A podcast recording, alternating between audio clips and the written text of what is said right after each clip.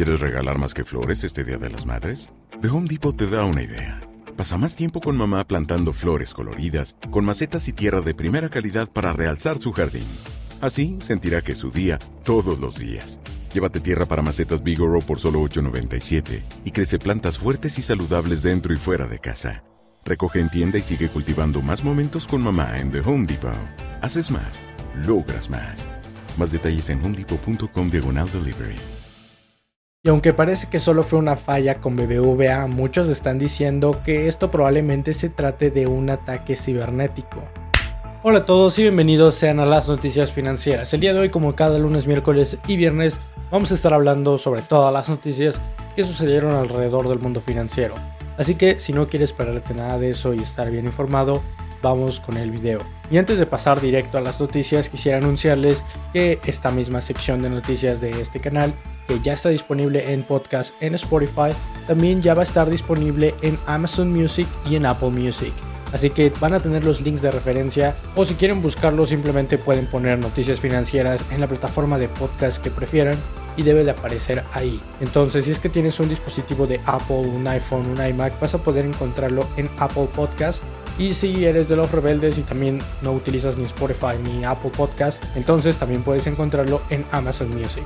Pero ahora sí, vamos con el video y empezamos de lleno con noticias que vienen de México ya que parece que ha habido un poco de volatilidad y eso podemos notarlo en el valor del peso con respecto al dólar. Y es que el pasado lunes digamos que el peso se devaluó un poco con respecto al dólar después de que se diera a conocer la noticia de que el presidente de esta nación, Andrés Manuel López Obrador, enviara una propuesta para reformar la ley de hidrocarburos que prácticamente diría que se harían algunas suspensiones a permisos petrolíferos por cuestión de seguridad.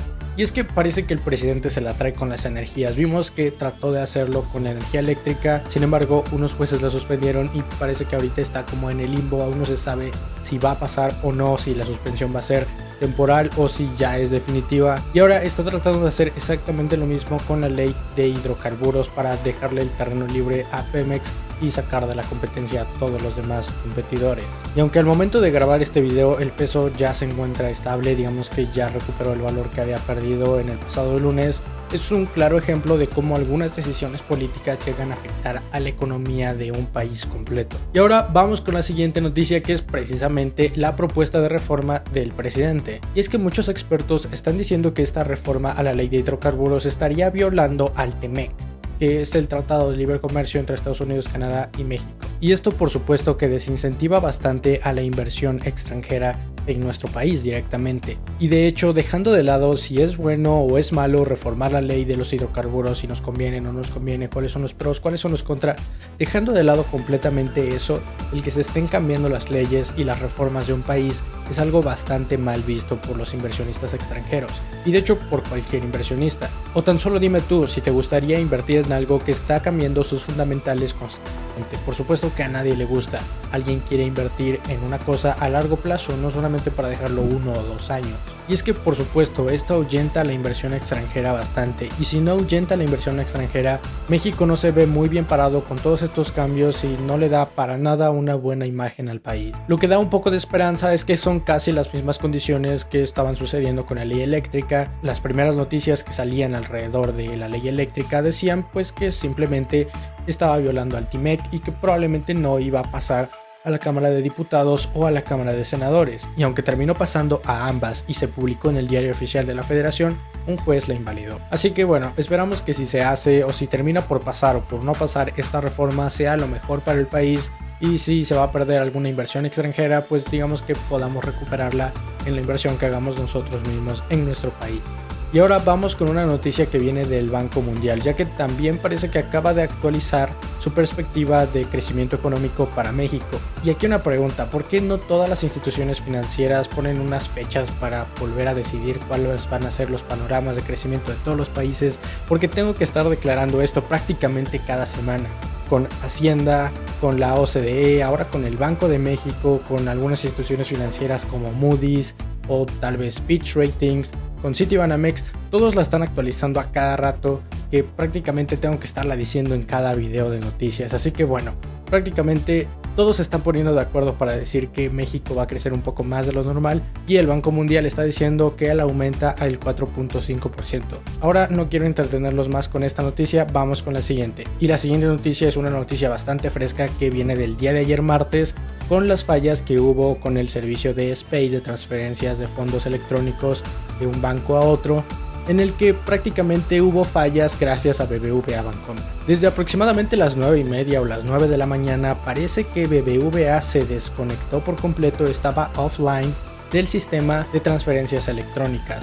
O sea que cualquier transferencia que entrara a BBVA no se iba a ver reflejada y también todo lo que saliera de BBVA no se iba a ver reflejado. Entonces todos estaban reportando fallas con todos sus bancos. Y es que por supuesto, si estabas recibiendo dinero de una cuenta de BBVA a una de Banco Azteca y no la estabas recibiendo, por supuesto que ibas a culpar a Banco Azteca por no mostrarte el resultado o por tardarse mucho en reflejar esa transferencia. O caso contrario, si estabas utilizando Citibanamex y querías enviar a una cuenta Bancomer y simplemente no se veía reflejado el dinero en la cuenta de BBVA, pues ibas a decir que Citibanamex estaba fallando.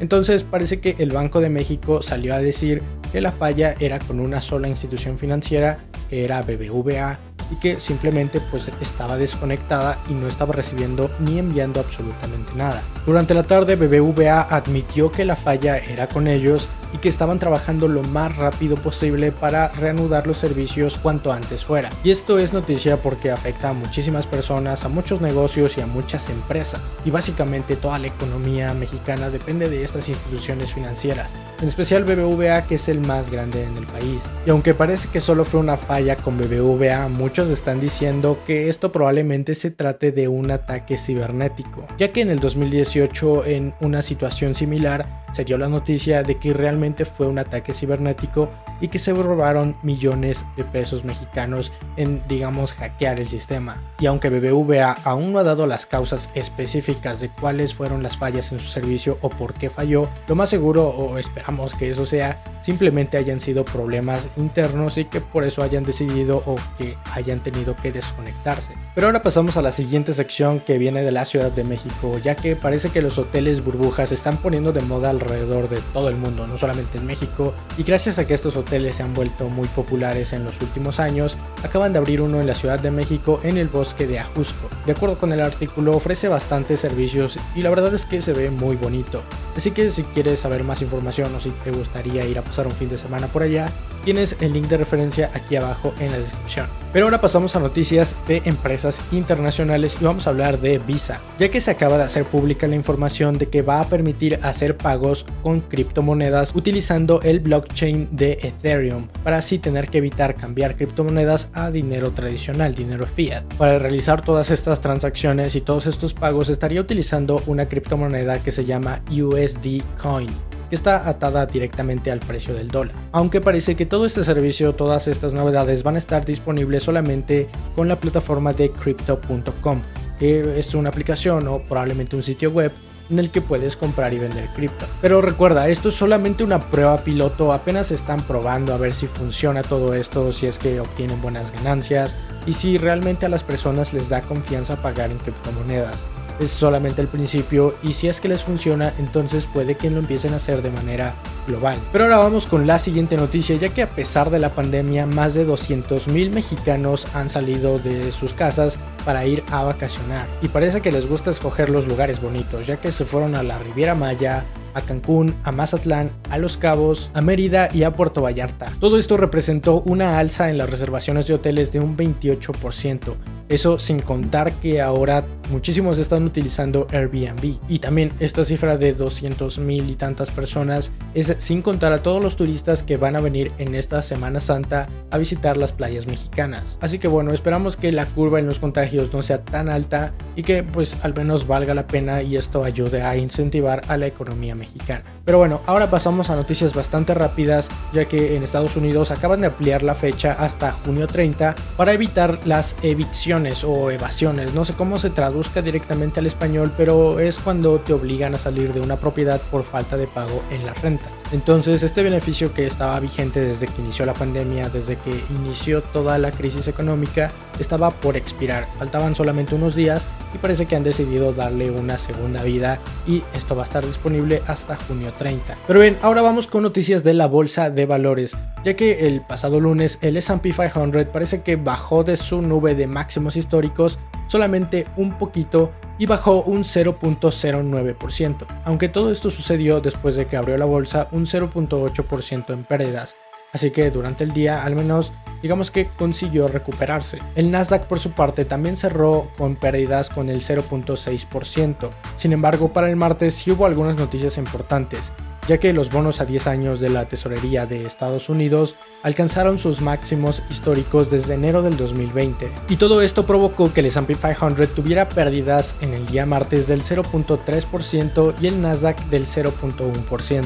En concreto, los bonos llegaron al 1.77% la tasa que pagan a 10 años todo esto después de que se diera a conocer un rumor o prácticamente un hecho, algo que va a suceder en esta semana, de que Joe Biden está por implementar o por mandar una propuesta de un estímulo económico para gasto en infraestructura de casi 4 trillones de dólares. Trillones en inglés, en español serían 4 billones de dólares. Y justo la siguiente noticia es el estímulo a la infraestructura de Joe Biden. Y aunque realmente aún no ha sido presentada oficialmente ante la Casa Blanca o ante el Congreso, se espera que para esta semana ya sea presentada oficialmente y entonces tendremos más detalles. Por el momento esa es toda la información que tenemos. Sin embargo, durante se vaya dando la semana, vamos a ir reportando cuáles van a ser todos los detalles de este estímulo al gasto de infraestructura que fue una de las propuestas del gobierno de Joe Biden. Pero bien, esas son todas las noticias que tienes que saber el día de hoy que sucedieron alrededor del mundo financiero y que podrían afectar tus finanzas. Recuerda que puedes escuchar este video en el formato de podcast en Apple Podcast, en Spotify y también ahora en Amazon Music. Tienes los links ahí abajo en la descripción. También puedes seguirme en mis redes sociales por si quieres hacerme una pregunta o tienes alguna duda, en Facebook como Alejandro Cruz Capital y en Instagram como Alejandro Cruz Capital. Pero bien, eso es todo por el día de hoy. Mi nombre es Alejandro y espero que tengas un excelente excelente inversión. Bye.